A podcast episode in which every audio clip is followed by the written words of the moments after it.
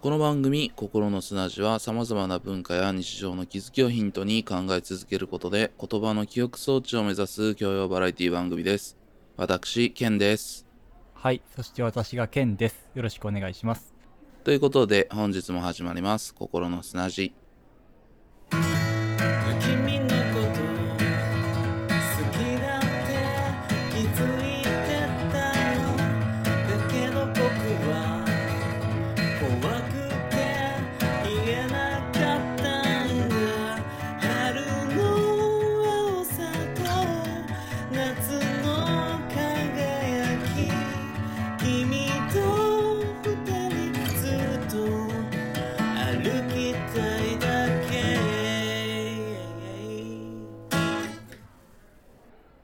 ケンとケンで今日はやっていきたいなと思ってるんですけれどもはい。よろしくお願いします。はい僕がケンですはい。そして僕もケンです。ケンです いや、それしか言うことなくなっちゃうけど。みんなケンですからね。うん。はいエビバリーケンということでやらせてもらってるんですけどもい映画バービーのね、グレタ・ガーウィグ最新作ということで話を主にしていきたいなと思っておりましてはい。まずはざっくり感想っていう感じから僕たちが剣でありなぜ剣であるのか剣とは何なのかみたいな感じのお話をできたらなと思っていてはい。まあバービーいろんな見方があるとは思うんですようん。そうですね。結構もうインターネットでもね、語られてますけど、いろんな視点から。うーん初めに言っちゃうと僕はまあ楽しんだ楽しんだんだけどうん。そのいろんな見方があるなっていうことはすごくそこはすごく感じていて、うん。まあ、そこが作品の面白さにもつながってるっていうところはすごくあるんだけども本当に合わせ鏡のような、まあ、こんな使い古された表現をしてしまいますが、まあ、自分が何を感じているのかどういうふうに考えているのかっていうのがこのバービーを語ることが浮浮き彫りになる映画だなってすごく思ったんだよね。うん。確かにね。まあ、その、その人がどこを語るかっていうのによって、その人の視点とかが結構浮き彫りになる感じはしますね。うん。そうそうって思っててとなるとやっぱりこれはずっと大事にはしてるんだけども、まあ、自分に誠実に語るっていう話になるのかなと思っていてで、うん特にこの、まあ、見る前はこんなに剣の話があると思ってなかったんですけど僕は このバービーを。まあやっぱみんな言うよね。想像以上にこう、うん剣の登場率が高かったっていう。うん、だからそう考えるとアイム剣性というのをね私も剣であるということを中心に話すっていうのが一番いいのかなと思ってなんかそんな感じでお話できたらいいなっていう姿勢でございまして、なるほどね。あんまりこう、常に誰かに共感してるって感覚では僕は見てなかったんですけど、ただ確かにその剣、ケンダムでしたっけ？とかをはい。作り出してからの剣っていうのは本当にもうこっちが見ててね、ちょっと笑う部分、笑いながらなんかちょっとこう、ぐさぐさ刺されてるような感じ。そうだから、うん。めっちゃ笑えるけど全然笑えねえっていうさ。うん。で結構やっぱ怒ってる人もいるみたいじゃないですか。その剣の描かれ方っていうものが、うん。まあ気持ちもわかんねんけど、でもなんか僕は結構、例えば剣に対してバービーランドっていうものがめちゃくちゃ肯定的に書かれてるかっていうと、意外とそうでもない。そうでもない、ううんんそうそうですよね。そうそう、だからかなりバランスよく書いてるなとは思うんやけど、その剣の描かれ方だけにスポットを置いちゃうと、なんかこう男性をバカにしてるみたいな風に受け取っちゃう人もうん。いるんかなっていう。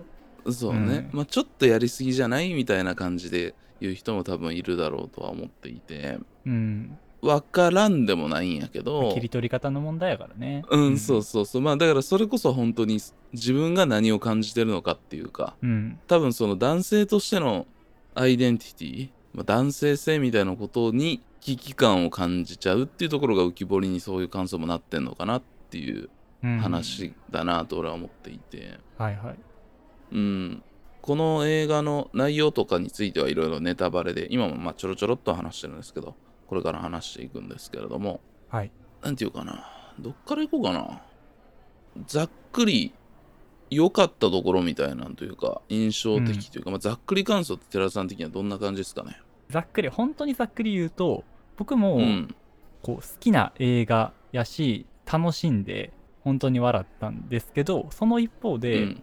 僕見るのに体力いる映画やなって感じましたね。僕の中では。っうん。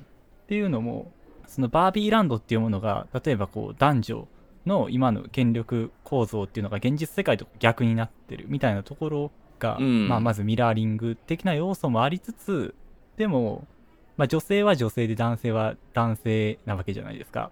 ケンはその後まあ男性性っていうものをこう過不調性みたいなのを持ち込んでくるし。うん。でその一方でこう現実社会の方があってで架空のマテル社とか出てきてこうどれがフィクションだったり皮肉裏があるる表現でどれが本筋そのまま受け取っていい表現なのかっていうのが意外とこう取捨選択することにリテラシーが求められるなっていう、まあ、さっき言ったところとつながってるんですけど、男性をバカにしてる表現とだけ受け取るのかいやでもそれって裏を返せば、男性が映画作る上で女性をこうバカにしたような扱いにしてきたことのミラーリングだよねって分かった上で受け取るのかっていう。やしそのそうミラーリングっていうだけでもないっていうね。反転させただけでもないやんか。さらにそこをこう皮肉しにしてるからねじれた、まあ、全てをちょっと茶化してるし。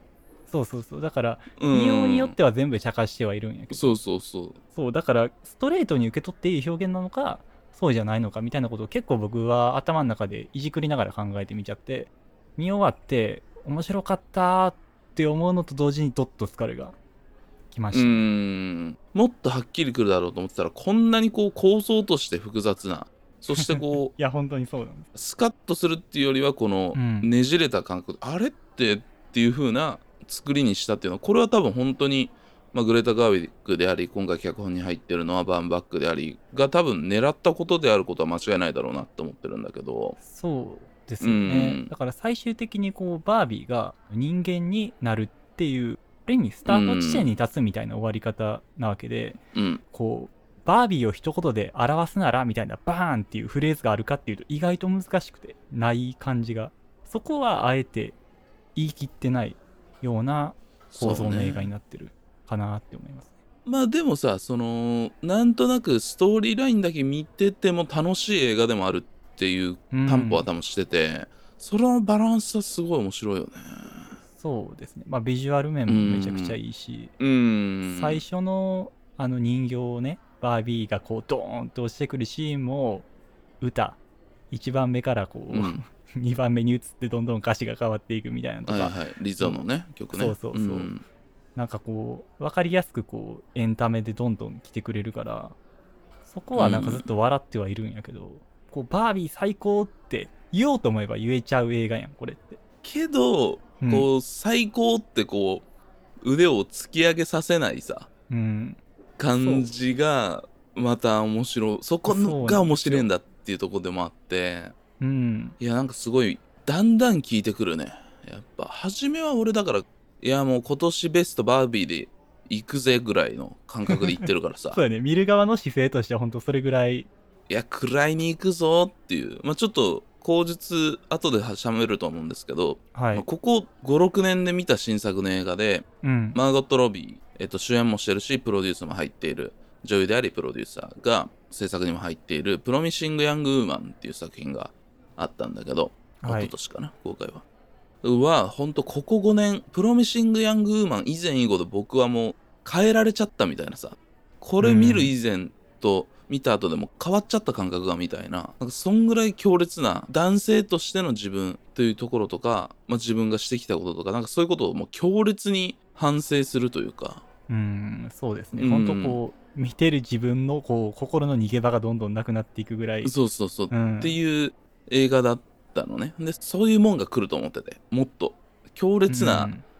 パワーでやるんかなって思ってたんが普通に見てて笑うし楽しいしみたいな。うん。感じのもんが来たから俺なんかすごい強烈にこうちっちゃくなって帰ろうと思ってたのに楽しんじゃったなみたいな、なんかそこの罪悪感みたいなのもなんかあるんだけど。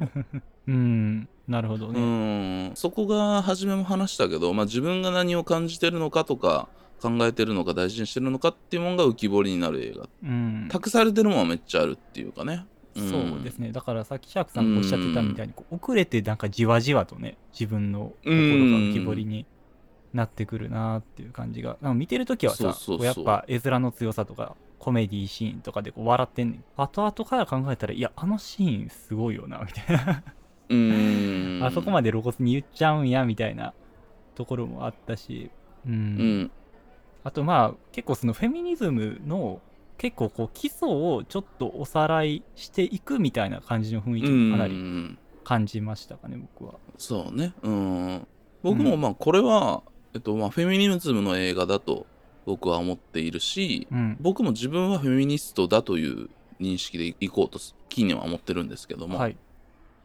結構ねだからこれがアンチフェミニズム映画だっていう評論とかも割とあんのよ。うーんまあちょっとその言ったらフェミニズムっていうもの全体を全て全肯定してるっていうよりはちょっと俯瞰して批判してる部分もあるじゃないですか。うん。まあ言っちゃうとあの親子のあの娘さんの方とかはちょっとこう SNS とかのフェミニズムとかを間違ってはないんやけどこう過剰にちょっと受け取って論客っぽくなっちゃってる感じみたいな、とかもちょっとこうね俯瞰して描いてる感じがあったしね。うん。うん。しまあその描かれてるとことかで言うとあの男たちを県から県たちの町になってからそこをさうん。取り返していく過程でさまあ言ったら、うん。なんていうかな誘惑してやるみたいなとことかもあって、うんまあるやんか。なんかあの辺とかって結構うん。そういう、それはどうかなって思う表現だったりすると思うのね。まあその正当な方法ではないうん。うん。そうそうそう。でそれを僕は批判してるしそれをこういうエンタメ作品で一つの方法としてさ有効なもんとしてやっちゃうっていうのはちょっとどうなんかなっていう一引っかかりあるんだけどまあただ、うん。そういうなんかいろいろも含めてあえてやってるんだろうなっていうところもあるから。うん。うん。そうですね。まああとやっぱりその場所をバービーが最終的に出るっていうことにもやっぱ意味が、うんそうそうそうそうあるそう、うん、それで結局バービーランドに、うん結局バービーがこう復権したさ権力を取り戻した場所で生き続けるやったらさその行為が結局まあ結論に運ぶための肯定的な100%肯定的な行為として捉えられちゃうけど、バービーはそこから出て自分自身がこう想像する側に回りたいっていうねあくまでそのバービーランドを肯定してるわけじゃないっていう。まあやっぱそこはうまいですよね作り方が。まあここはちょっとあれだよねっていうとこも分かって多分入れ込んでるからさ。非常に意地悪とも言えるし非常に投げかけてる何かだとも言えるし非常にうまいとも言えるっていうね、うん。なんかまあこういう言い方になっちゃうっていうそう例えばシーンだだけ撮るとね。うん、うん。っていうとこはあって。で、まあ、ただやっぱ僕はこの映画がなんかすごく感動するのはまあ一つあのバスのシーンバス停でなんかあの老婆のお姉さんと話してバービーが泣くみたいなシーンがあるじゃないですか、現実世界に来てからね。うん。現実世界にバービーが来て、まあ、いろんな好奇の面をかけられるしなんかこうバービーっていうものが女の子をエンパワーメントしてたと思ったらそうでもなかったみたいな現実とかを知ってしまってみたいなところで、まあそのバス停で座ってるおばあさんに「綺麗ね」って言ったら「I know」みたいなこと言われるね。うんうん、そうでしょみたいな。なんかそこでこうバービーがほんま泣くみたいなシーンがあって、なんかあそこはさ、一個の茶化しもないシーンだったりする。なんか、そうですね。うん。うん、なんか、ああいうマジが一個入ってるからさ、全部茶化しててふーんっていうよりはさ、一個こうグッと捉えられるところはやっぱあって、う。うんん、なんかあそこはすごいいい映画だなって思える一つの要素になってるなって思ったんやけどね、感想そうとしては。ですね。まあ、確かに周りがそのコメディシーンばっかりだもん、ああいうものが今日スッて入ってくると、おってそうそうそう。思う。先輩たちこう戦ってきた女性たちと話す時はああいういいマジが入ってくるみたいな感じはいいよね。うん。だってあのバス停の人ってあのハリウッドのアン・ロスっていう人で衣装デザイナーなんだってずっと有名な。オスカーとかも取ってる。へえ、あ、そうなんや。じゃあ、うん。本職女優さんじゃないってこと？うんそうそうそう。裏方のハリウッドでずっと60年代とかからやってきててっていう人で何かしら多分それで映画でやってきた人への大いなるリスペクトっていうところも多分あると思うし。うんそうそうとかうん。ああとね多分日本の人はあれを見た時にあの逃げ恥の石田ゆり子さんとかそういうものを思い出したりとかもするんだろうなとか思っていてうんなんかまあ日本の観客にとってはいろんなグッとくるポイントっていうのもあるだろうなとか思ったりもしたんですけどねうんなるほどね。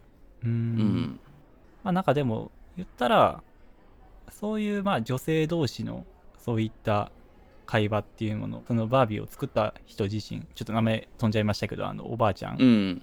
はい。モテル社のね。うん。話とか。なんかそういうところの距離感が僕結構絶妙やなと思って。なんかそのうん。言ったらバービーの親友みたいな人がずっといるわけではあんまなかったかなってういう、んそうね。のもあるし、まあ、当然あのかなり徹底して描いてましたけど恋愛に落とすっていうこともなかった。あくまでケンンとはそういう関係ではないというなんかこうタッグというかパートナーとかそういったところに帰結させるんじゃなくて、私はっていう個人が最後完成して終わるっていうところが結構良かったなって。そうね。まあ最後その女性器を持つ人としてそうですっていう風ねなオチに向かっていってっていう。だからすごく自分自身のアイデンティティのアイデンアイデンティティうん。の話だったからこそ、うん、だからなんかこう結構そういう男女の話とかバービーとか現実の話っていうのを俯瞰で見てもいいのかなっていうふうには思そううんねですけどね。うん、そうそう。だからなんかいろんな見方があってなんか多分一つは本当に思春期の10代の女性の視点みたいなのをこうギガ化した映画みたいな感じでも撮れるっていう。なるほど。そうそうだから婦人科に行くようになるっていうとこまでっていうそういうことか。身体的な変化も含めてね。そうそうで、うんだからそれこそ人形遊びしてるとこから出て行ったらさうん、急になんかその後期の目に見られるようになったりとかみたいななんかうんそういう映画としても見れるなみたいな感じはちょっとあーあ、思ってたんだけど面白いですうんね。確かにね。うん。なんかでも日本人からするとさっていう話一つだけしとくとさなんかあの、うんバービーランドのルックがさうん。E テレっぽいよね 子供向け番組のセットとかに近いイメージはあるかもね。確かに。そうそうそううんでまあで多分まあチャッチーけど多分お金は多分すげえかかってんじゃんあれってうん。でもなんかさ見たことねえっていう絵ではないっていうのがちょっと日本の僕らはその E テレとかでああいう感じの世界観めっちゃ見てるっていうのがあるだろうなと思っててああ、確かに。僕も、その、ケンたちが歌うとことか E テレ感強いなっていう。あー 確かにあの E テレでかかる音楽の表現っぽいは確かにあれ。いやうん。なしかもさ、まあこうダンスとかは意外とこうエクササイズっぽい感じやったりして、しかもこういい俳優がすごいなんか派手な衣装を着て踊ってくれてるみたいなとこも含めて、はいはいはいはい。E 子テレ供やなあれあるよな。うん、うん、分かった分かった。分かるわそうか、なんか既視感それやったんや、あのシーン。いや多分そうよあんなん見たことないねって言ってるやつ一人も聞いたことないもん そうやな。確かにな。うん。まあそういう面白い映画だったということででまあはいやっと私たちのもう一個の本題というかまあ剣についての話っていうのが出てくるとは思うんですけどね僕は剣なんですけど 僕はケンなんですけど、今回ね。僕は剣なんですけど僕の剣性みたいなのをちょっとまあ分かりやすい表現されたところで言うとうん。まあ一つは、まあ、あのロッキーのミンクのコートを着てるっていう。あ、ファッションの方ですか、まず一つね。その家父長制みたいな感じになってそしたらあのミンクのコート着出すでしょ。あの白いやつね。うん。そうそうそう。あれってあのロッキーがダメだった時にこう調子乗ってる時に着てる服装なのよあれって。あ、そうやったっけ？そうう。そうそう。そうなのよ。うーん。で私のアメリカ映画のベストの映画ってロッキー1ロッキー2ロッキー3ロッキー4みたいな感じなんですよねうん基本的にはロッうん。もうロッキーで全部埋め尽くしてるんや。5個で言ったらうん。まあロッキーだけでいいかなみたいな感じの態度を取ることもあるぐらいロッキーは好きなんだけどそれでまあワンヒットぐらいはあるよね。なるほど、そこに、やっぱロッキー、結構そこは差しに来てる気するけどな、僕もロッキー好きやし。うん、まああとポストパンクについて語ってるっていうとこもあるね。あ、そうやったっけ？ちょっと僕そこ飛んでるな。ポストパンク、ほんまですか？あったっけ？ポいやあのストパンクのシーンほらあのまあみんな多分言うのはあのゴッドファーザーをかけ取って、あゴッドファーザー見たたことないって言ったらこれは説明しだすシーンない説明しだす。すっていうシーンでその次が、ペイブメントのマルクマスはルーリードの影響とポストバンクの影響があるって言ってあんのあったわ。あったあった。そうそうそう、あとフォトショップとかのレイヤーっていうのがあってねって言ってこう多分みんながこうドキドキするシーンなんやけどあれはもう全部食らうよねうん。ああ、そうね。うんそうそうそう。確かに。アイムケン。本当になんか、あそこの、まあ言ったら男性あるあるみたいな、まあ露骨に本当にうん。マンスプレーニング的な良くない部分の批判もあれば、シンプルに笑える男恋愛あるあるみたいなのもあったしね。まあ俺も爆笑したけど同時に笑ってる場合じゃねえぞってなんだよね、あれ。いやなんかあの感じねそうやな。なんか、剣にあんま乗れるかなっていう感じがあったんやけど、こう、うん拡張性をインストールしてからの剣に、こう乗れてしまう自分の嫌さみたいなものをやっぱ感じてしまったな。いやそうなんだよね、拡張性をインストールした剣にめっちゃ共感してしまうっていうことは自分はそうやん、みたいな。そうそうそうそうそういやーこうな本当にアイム剣なんですけどねんでまあライアン・ゴズリングっていうのがやっぱすごいいいなと思っていてライアン・ゴズリングって寺田さん的には何の人ですか？ライアン・ゴズリングね。いや、僕実はドライブとかおいおいおいで、あと、まあその、今回ね、一応事前に見てきてくださいって言われた映画があったブルーバレンタインで2作目ぐらい。あーララランドは？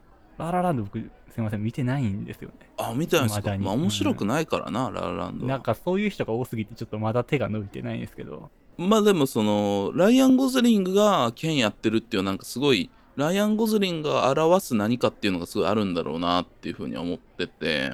うん。で今回やっぱそのキャスティングが、まあ、グレタ・ガーウィングの作品って結構そうなんだけどこの人がそれやる意味があるっていう感じの多分そういうとこも意味があるんだろうなと思ってて。で僕はそのこれはライアン・ゴズリングは多分そのブルーバレンタインに出てた男だからっていうところは絶対あると思ってるんだよね。ああ、確かにね、うん。僕もあの、後から見ましたけど、すごくこう、うん。なんか剣のイメージとかなり重なる部分が あるかなとは思いましたね。ううん。ん。剣のイメージっていうかまあ剣ばっかりだからね。あ まあ世の中がってこと？この世はもう剣だらけなんで。大体重なってるか、それで。そうそうそうそう、なんであれなんですけど。えっとブルーバレンタインという2010年のデレク・シアン・フランス監督の映画があるんですけど、はい。まあ、これ、まあ、テラさんも見ていただいたんですけどねうん。僕が多分本当に映画見出した時に一番ショックを覚えたというかうん。の一つですねそうですよね。なんか結構そういう心に来る映画みたいなんで名前よくよく上がってるのは僕も聞いてたんですけど。花束みたいな恋をしたってブルーバレンタインみたいなもの作ろうと思ったみたいなこと言ってんのよ坂本龍二とか初めはああ、そううなんやんうん。まあブルーバレンタイン以降のもんっていうのをちゃんと多分あのワクチンとして打っているので今ブルーバレンタイン本願が来ても多分それなりにこうスウェーできるっていうのが多分ああーうんうん。それは感じました。うんうん。でまあブルーバレンタインっていうのはその言ったら一番恋愛でいい瞬間と完全に終わる瞬間っていうのが描かれていくっていう怖すぎる映画 なんですよね。交互にね、同時進行していくね、そうそうそううん。で本当に衝撃的なララストを迎えるんですけどこれはぜひ見ていない人はは見ていただきたいんですけど、うん一つ言えるのはこれ言ってもまあ大丈夫だと思うんで言うんですけど、まあ、花火が上がるんですよ。うんうん僕はあんなにどうしようもない花火を初めて見たっていう。いや、そうね、確かにね。うん。いでや、あのエンディングの絵面考えたのはちょっとすごすぎるな。いややばいよなあれね。うん。うん、でやっぱその Blue Valentine っていうのを見てライアン・ゴズリングがうん。2010年の段階でやっぱ言ったら有害な男性性というか toxic masculinity っていうののなんかそのメジャーリーガーみたいなそういう感じがめちゃめちゃ感じられる映画なんだよね、うなんん。まあ、そうやな。うんか。やっぱそこがやっぱ僕初めて見た時からやっぱすごい衝撃でライアン・ゴズリング見るたびにあこいつはちょっとなんかいい感じにしてるけどめっちゃやばいやつだぞっていうのが刷り込まれるぐらいショックを受けたのよああ、そうなんや。へえ。うん。だからなんか多分、そういうタイプキャストっていうかで、ライアン・ゴズリングを使ってるとこが多分バービーにもあるんだろうなっていうふうに僕は解釈してるんだけど。うん、まあでも確かにそれはあるかもしれないですね。うんみんながそのライアン・ゴズリングに抱いてるイメージっていうのをそのままこう映画に載せた上で見れるからね。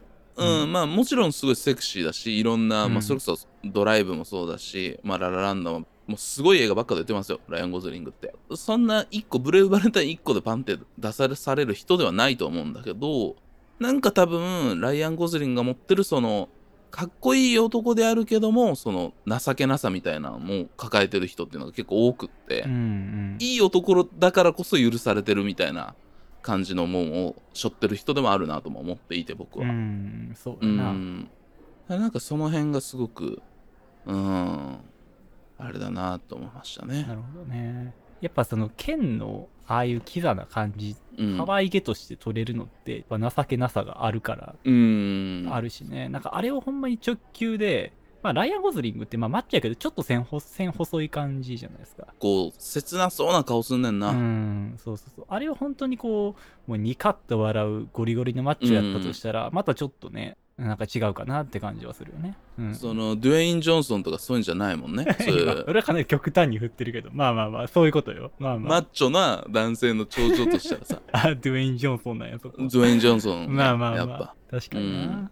うん。そういうんではないやんか。そういうアメリカの象徴ではないやんか。セクシーな男優だけど。でブラッド・ピットとかディカプリオみたいな感じでもないじゃないの、そういう存在感でもないやんか。いそうやんライアン・ゴズリングは。ああ、まあでも、多分すごい綺麗だし全然違うと思うけどちゃんと実在してる感があるやん。そうやんな。なんかこう、色気のあるおっちゃんって感じの要素そうもあるもんね。そうそうそう。あるあるだからティモシー・シャラメでもダメなわけよこれはもちろんだからだって美少年感はないもんね。なんか、そうそうそうそうそうおじさんやもんな、やっぱ。おじさんそういいうんかっこいいおじさんなのよ確かにな。だからそう考えるとやっぱライアン・ゴズリングしかいないんですよまあだからもしくはジェイク・ギレンホールしかいないんですよ うんそうやな。まあそういうネーそうそうそうムバリュー的にも、でもライアン・ゴズリングがっていうのも結構、そうそうそう日本の反応としてはあったしね。うん。これ以上のキャストはないなという感じはやっぱしてくるんだけどまあだからうん一つの剣剣映画として僕は見てるんやけど剣映画として見る男たちとしての大きな要素はやっぱライオン・ゴズリングの何か表してる何かっていうのはめっちゃあるなと思っててううん。っていうのと、まあ、あとはやっぱり次は監督脚本のやっぱグレタ・ガーウィグ・ノア・バーバックコンビですよねうん。でこの名前だけ出してるんですけど監督のグレタ・ガーウィグっていうのとこの脚本のノア・バーンバックっていうのは講師ともにパートナーなんですよ。うん。そうですね。うんでえっとこれは確かグレタに、えっと、マーゴット・ロビーからオファーが行ってんのかな先にグレタにオファーが行ってノア・バーンバックと脚本やるんだったらっていうあれで受けたらしい。うーん。うんそれが前提で、ああ、そっか。そうなそうそう。ね。うん。グレタ・ガーウィグの映画、まあ、例えばレディー・バードとかテラさん好きでしょ？まあ僕も好きな映画ですけど。ね。う。うんん。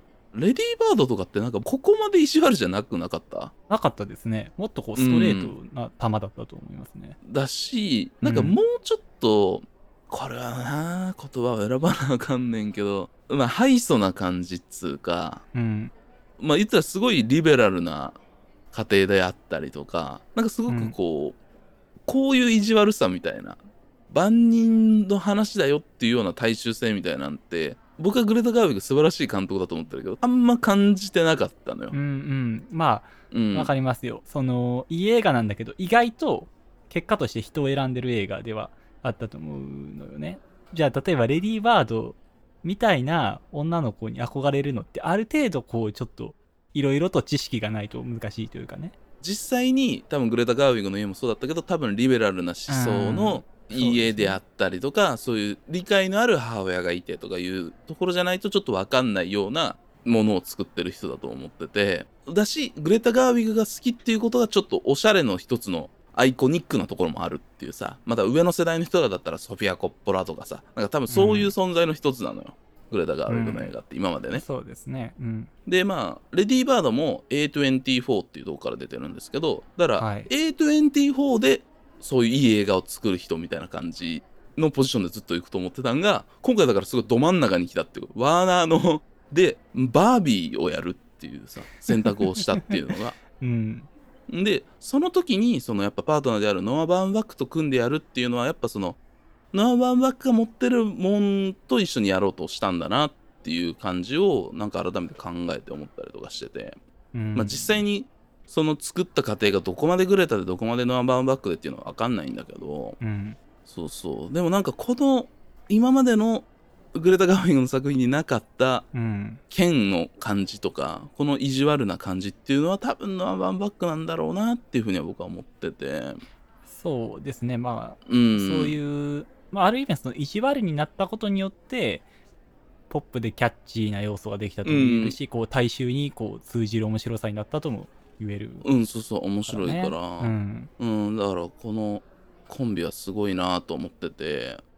であのネットフリックスでねノア・バーンバックがマリッジストーリーって映画を2019年に作っててこれもちょっと見てくれって言って見てもらったんですけど、はいね。これはアダム・ドライバーとスカーレット・ヨハンソンの夫婦。でマリッジストーリーっていう話でそのメインのビジュアルはすごい幸せそうに2人がこうね映ってるおっさんなんだけど、まあ2時間ずっと喧嘩してるっていう映画なんですね。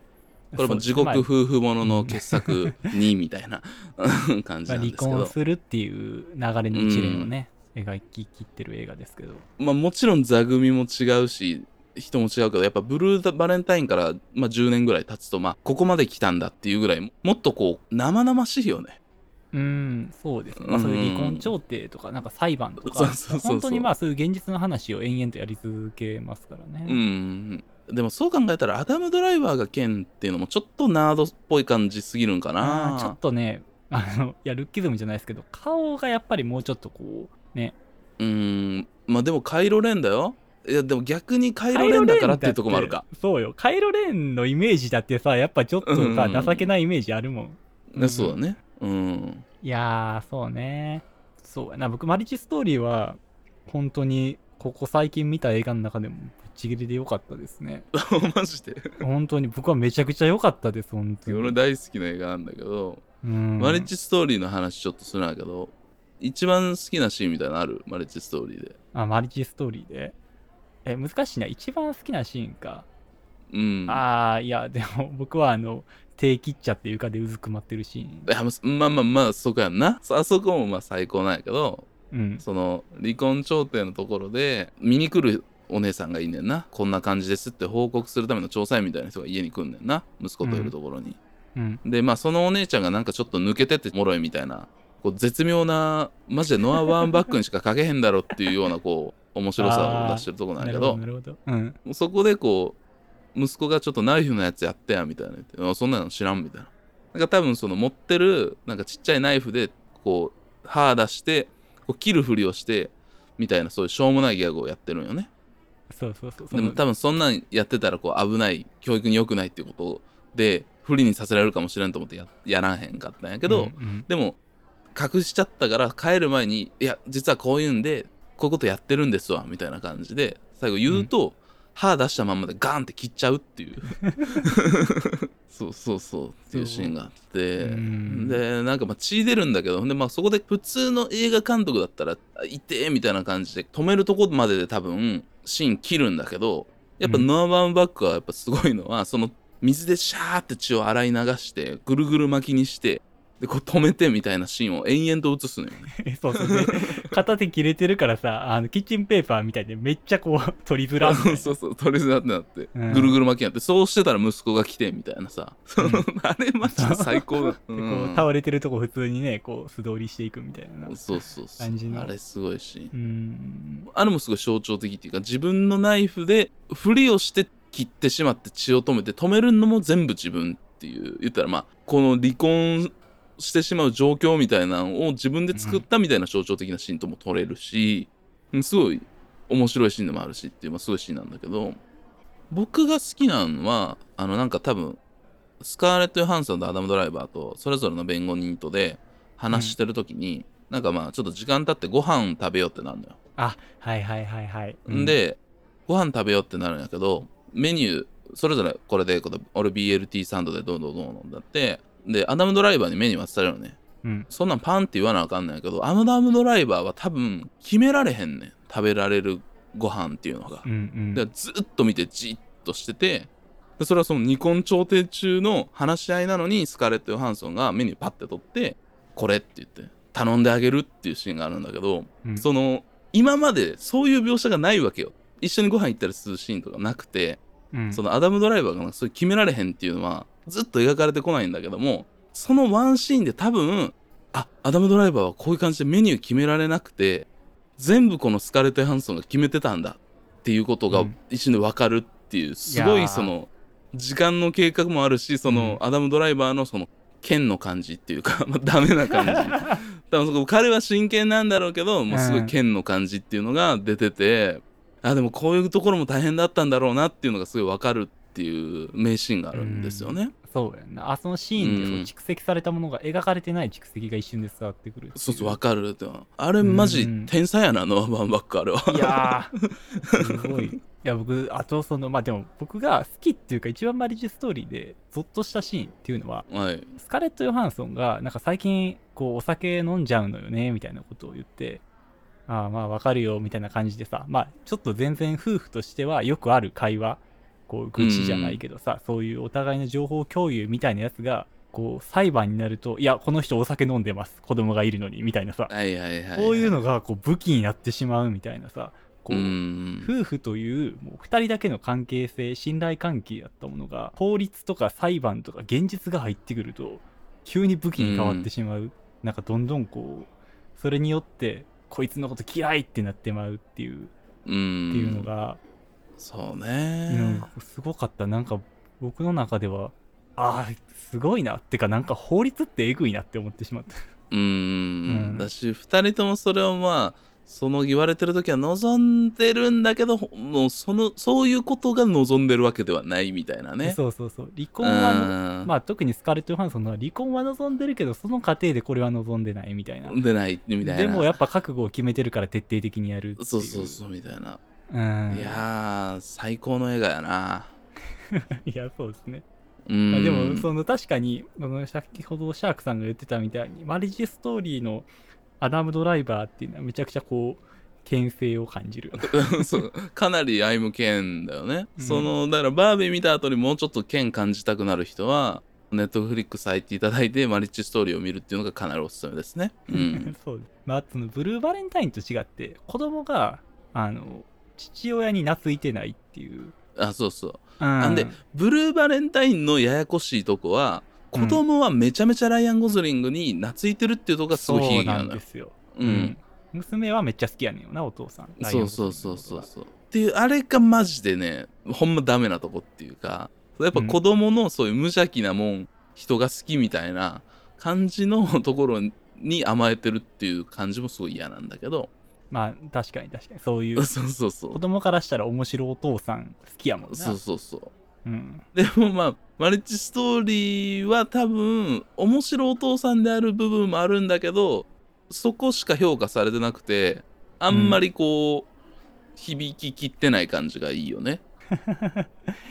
そうやな、まあ、しかもスカーレット・ヨハンソンの方も普通に面白いお母さんやしな。そうそうそうそう。だから多分その辺がちょっとな、ううん。んそのさらに成熟してるよね、うん。うん。その辺の描写が。うん。っていうまあねあのそういう要素、えっと、グレタ・ガーウィグノア・バンバック要素っていうのも多分補助線としてバービーにはあってで、まあ、最後にちょっと言ったんですけどマーゴット・ロビー主演のねはいはい。がはプロデューサーもやってるんですよ。これね今回のバービーも。うん。だしでそのマーゴット・ロビーってやっぱすごくてそのアイトーニャ史上最大のスキャンダルっていうまあこれはスケート選手でほんまにこうまあやばい旦那と付き合っててみたいな。なんかそうのん。相手選手の足折っちゃったっていう襲ってえ？トップ選手がね。うん。これ実際の事件なんだけどなんかすごくいい作品をプロデュースどんどんどんどんやっていてで自分も出ていろんな人と絡んで次はプロデュースでやってもらってみたいな。なんかそういう映画を作る人であり出演する人でもある。っていうやっぱりスーサイドスクワットの、えーあのキャラクター何でしたっけ？ハーレクイーンですか？ハーレークイーンの多分アイコニックなすごいセクシーな金髪のお姉さんっていうイメージが僕はあったんだけどこんなにキレてプロデューサーであり演者なんだっていうことですごいマーゴット・ロビーのことはリスペクトしてるんですよ僕はね。うんううん。んで、えっと、ちょっと今回寺田さんにマストで見てくれって言ったのは初めも言った「プロミシング・ヤング・ウーマン」っはいていううん。作品で、マーゴット・ロビーがプロデュースで入ってる作品ですね。うん。プロミシング・ヤング・ウーマンの方っていうのは 強烈なパンチですよね。うん。そうですね。どういう言葉を使ったらいいんかなっていう。なんかホラーとかスリラーっていうにはなんかもっとこうメッセージ性が。ちょっとその言葉で言っちゃっていいのかなって本当思っちゃうよね。んそう。だってうん。ある人には現実だから当たり前。ある人っていうかもう女性にとってはね。うん。てかまあそういうハラスメントとかそういったまあ性的な加害を受けてる人とかにとっては現実の話だから。うん。だからそういう言葉でき片付けていい問題では当然ないんやけどなんかその一方でうん。プロミシング・ヤング・ウーマンは悲しすぎるよなでも考えたらっていうのもあるそうね。うーん。僕は結構プロミッシング・ヤング・ウーマンとバービーってほんま対みたいなもんなんかなと思ってて。うんって言ってもいいぐらいですね。うん。どこまでも全部ギガ化して笑いみたいなのに変えていくっていうのがバービーで。プロミッシング・ヤング・ウーマンって全部この現実のきつい現状っていうもんに引っ張っていくのよ。本当の映画の終わりの最後まで、そうですね。これ見たやつ全員返さへんからな。もう実際そういうメッセージが出てくるんだけど、うん。ずっと見てるからな私たちはっていう映画なんですよ。いやそうですよね。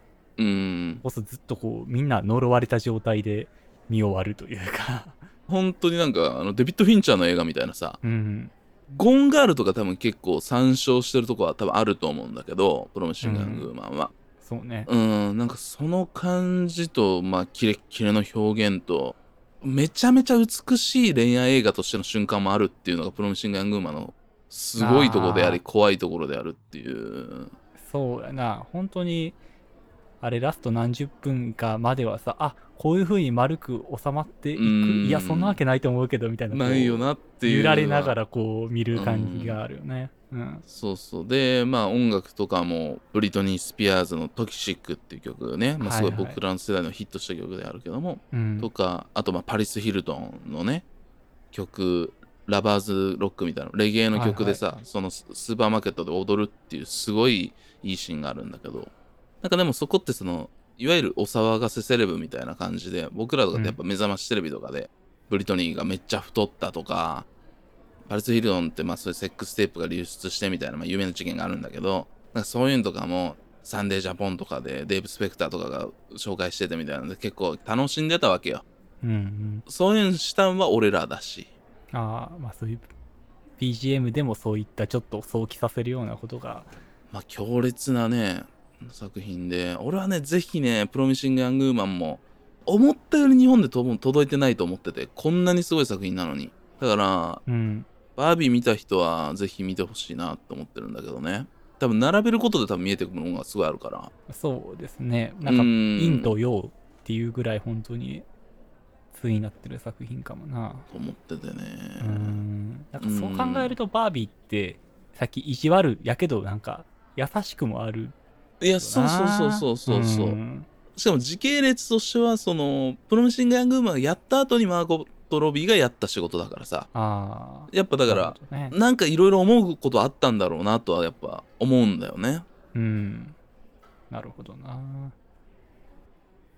まあそうや。ななんか僕はあと結構そのバービーもそうやし、まあ、ここら辺のプロミシング・ヤング・ウーマンとかスキャンダルとかいろんな映画見てて思ったこといや最近そういうフェミニズムに関連する映画見てても特に思うことなんですけどやっぱこの有害な男性性っていうのを気づかせてくれる映画っていうのって増えてると思う一方でうん。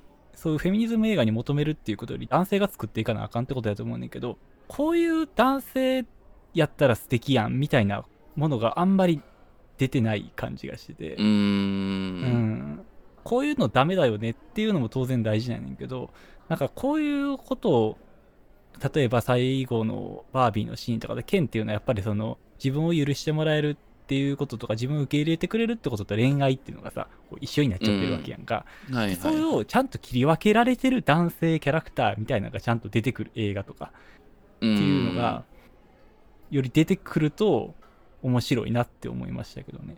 多分可能性があるとしたら、まあ、今回やるアランっていう存在がいて、うん。アランのことが俺は全然分からへんねんけど、バービー。いろいろ考えたんやけど、ああ、なんかこううんちょっと、ケンダムにもバービーランドにも馴染めない、ちょっと中立的なそう感じのそうそう。立場のキャラクターですよね。このバービーの世界はそのギガ化されてるので、まあ、クイアな存在って出てこないんですよね。まあ誰も生殖器がないっていうのもあるない。ないし、男と女っていうに分けられてるからこうなってますっていうんだから多分そこはわざとなくしてるんだと思うんだけどうん。要素としてはアランはその女性の方に連帯するような感じ？うん。連帯するっつってもアラン別に何もやってなくてなんか踊ってたりするだけやから うん。人はガンガン殴ったりするっていうその暴力装置として使われてるところはあって その辺がちょっとよく分からへんのよ。うん。俺はそのアランをどういうもんと捉えたらいいか分からんのやけどそうやな、なんかその一個思うのは決してその弱いからそういう立場に立ってるわけではないっていうものとしての暴力シーンやったんかなっていうそうそう。だ、まあ、多分そういうとこもあると思ってて、ただなんかそういうちょっと違うセクシーな男性じゃないところみたいなとこから出てくるみたいな感じの可能性がなのかなっていうふうには思ってるんだよね。ううん。んそうやな。あとまああるとしたらもうちょっと直接的に言うとしたらその中年男性はどこに行けばいいのかっていうもんはちょっと次のフェーズとして出てくるなもう何かなんかなっていう感じだよね。ああまあそうですねうん。うんだからまあ剣のこれからだよね。剣のこれからの人生っていうものの出てくるしなんか回答があるんじゃないのかなっていうのはあるよね。剣の人生も続いていくからさ。そうやな。まあなおかつ、うん。そういったそのおっさんが恋愛に回収されない映画っていうのとかね。うん、そうそうそう。おっさんが恋愛もせずその下駄を履いていることにも怠慢せずどのように自分の幸せっていうのを獲得していくんかっていう映画は多分いやそうですよ。うん。作れると思っていて。そういう映画がねなんかうん。あったらいいなと思いますね、そうそうそう、ん。まあ多分でも作ってくれると思うんだよねこの辺の作家は次のフェーズとしそうねん。だからなんかそういうのをまあ僕自身も考えるしなんかそういうもんが出てくる時にこういう風なもんがあるのかなっていうまあそれこそ自分たちの社会の仕組みみたいなんでどういう風な形が理想なんだろうなみたいなことは考えれるよなとか思いながら。そうですね。まあこれからっていうところで言うとね。実際僕ら、まあ、男性自体がその仕事とか恋愛結婚みたいなところ以外で自分のセルフケアしながら自分のこう幸せを掴んでいくみたいな像が本当に全くできてないっていうのがあるとは思うんですよね。うんそうね。何根本的にね。うんうん。だからそういったものを指し示せるのが文化の力かなというふうにそう思うのそう。そうでね。うん、だから飛んでおじいさんとかになるとあんのよ。ああそれはまあ老後のなんかみたいなのはな正そうそうとかはあんのよ。第二の人生、うん。そうそうそう。でもそうじゃないんだよな。その一番ダメだし一番危機に陥ってるおじさんの今後っていうのを、まあ、多うん。分これはそれこそ僕らが喋りながらも提示できるところでもあるからうん。なんか僕はそれこそまあちょっと自分にすごい落としちゃって最後締めがあれになっちゃうんだけどまあ多分そういうことを話したり提示できるようなことっていうのはこういうポッドキャストとか話でも僕と寺田の話でもできると思うからなんかそういうことって意識的になんか考えたいなとか思った。最後バービー見てね、うん。そうですね。まあ自分自身に落とし込んだ時としては、確かに。そうそうそうそう。そうですね。こういうのはあるなと思うね。うん。何回も言ってますけどそのアイデンティティの映画ではあるから、うん。なんかその自分がじゃあ何をするかっていうところで考えると確かにすごくそういうところに今帰結したのが納得いきました、うん。っていう感じはねしますね。うんそんなとこですかね今回ははい。というわけで、心の砂地は引き続きお便りをお待ちしております。すべての宛先は、kokoronsuna.gmail.com、心の砂 .gmail.com までよろしくお願いします。もしくは、各配信サービスのエピソードの詳細に載っている Google フォームからお願いします。Apple Podcast、Spotify での評価もぜひともよろしくお願いします。各種 SNS での投稿は、ハッシュタグ KOKOSNA、ここスナーです。投稿していただく際には、エピソードのリンクも貼っていただけると嬉しいです。概要欄にも情報が様々載っているので、ぜひとも読んでみてください。ということで、今回、剣と剣と剣特集ということでね、いろいろ喋っていきましたけども、多分、剣については当分あと5年ぐらいは定年観測することになると思ってます僕は。剣について？うん。これ剣だねっていう。あ これ剣の話ねみたいなことは多分5年ぐらい有効だと思ってて。バービー以ああ、なるほどね。降、うん、今後出てくる、例えばキャラクターだったり、まあ、もしかしたら出会う人かもしれへんけどね。あの剣なところがみたいな。なんかそういう感じで使えていくと思うんで。いやー。皆さんもねぜひともちょっと剣をね考えていこ怖いな。ここ自分の中に剣が現れるのが。いや、そうよ。ミンクのコートを、今、寺田に渡してるから、俺。脱いで、今、ミンクのコー なんでよ。受け取らト。なあかんのうん。ちょっと僕も誰かに渡していくわ。それは。うん。寺田の模状道場傘ハウス。あれなんなん？よくわからんけど。模状道場傘ハウス。ちっちゃい男の子が自分のなんか秘密基地につけるみたいな。まあ、なんかそういうことなんでしょ？あれ中二病ネーミングみたいな。なんか面白すぎる。爆笑したな。はい。はい。それでは皆様、ごきげんよう。